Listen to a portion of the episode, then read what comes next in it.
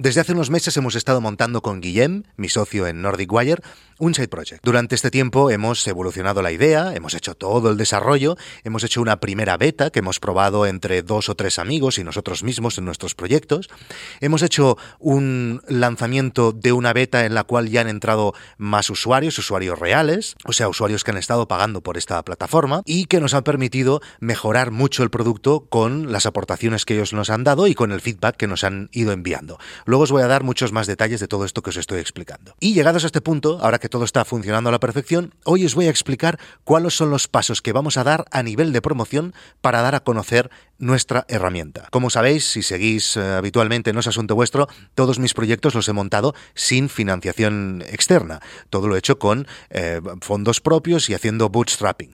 Pero no os descubro nada si os digo que ahí fuera hay mundos muy distintos. Muchas startups escogen un camino diferente desde el inicio y tienen financiación externa de fondos de inversión. El patrocinador de este episodio de No es Asunto Vuestro viene a solucionar uno de los dolores de cabeza más grandes que tienen estos gestores de fondos y estas startups que escogen este tipo de financiación. Se trata de BCLAN, una solución y un partner tecnológico para los gestores de fondos que ha lanzado la incubadora Global Incubator, después de más de 11 años de experiencia en el sector. Tener capital externo está muy bien porque te permite invertir para hacer crecer la empresa más rápido, pero reportar a tus inversores puede llegar a ser un hándicap enorme para una empresa que comienza.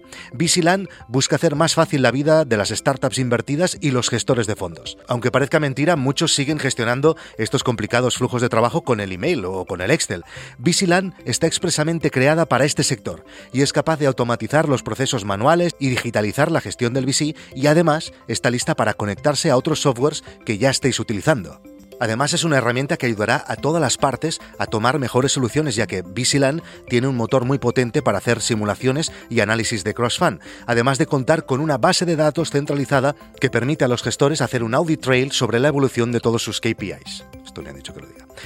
Si estáis en alguna de esta situación, entráis en bc.lan y les pedís una cita. Son gente muy maja. Yo he estado hablando con ellos estas últimas semanas que además tienen un objetivo que para mí, a mí me parece brutal, que es encontrar un estándar de cómo los VCs reportan sus resultados.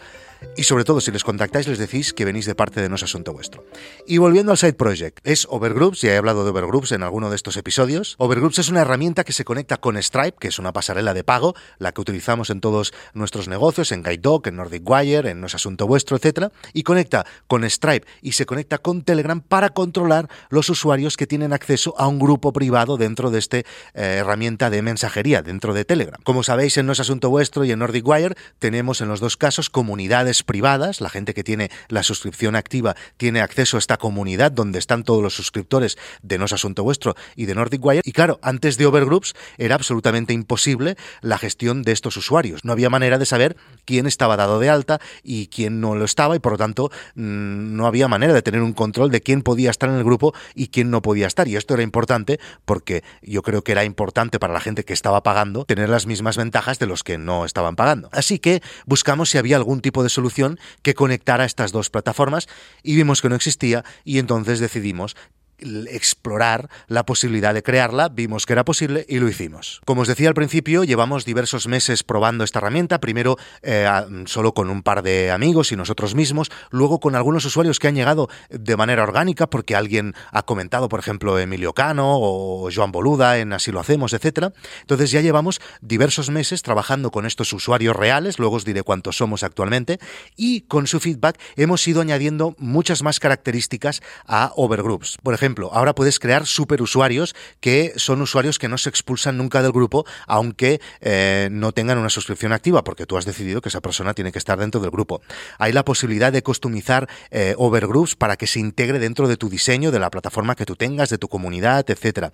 Hay un modo test que no expulsa a los usuarios, solo para ver qué pasaría si en ese momento Overgroups estuviera funcionando. Hay envíos de emails a usuarios eh, para informarles de que se les ha expulsado del grupo y la razón por la que se les ha expulsado del grupo. Hay un dashboard para que tú puedas ver todos los logs de lo que ha pasado las últimas horas en Overgroups y muchas cosas más que hemos ido añadiendo. Y ahora que todo funciona a la perfección, que creemos que tenemos un producto que ya es bastante completo, que no solo tiene una única característica, hemos llegado a ese punto en el que hemos dicho, vale, ahora vamos a promocionarlo. ¿Y qué es lo que vamos a hacer? Pues estos son los pasos que vamos a dar para intentar promocionar Overgroups. No sabemos si funcionará, pero lo vamos a probar. Pero antes hemos hecho también un cambio de precios.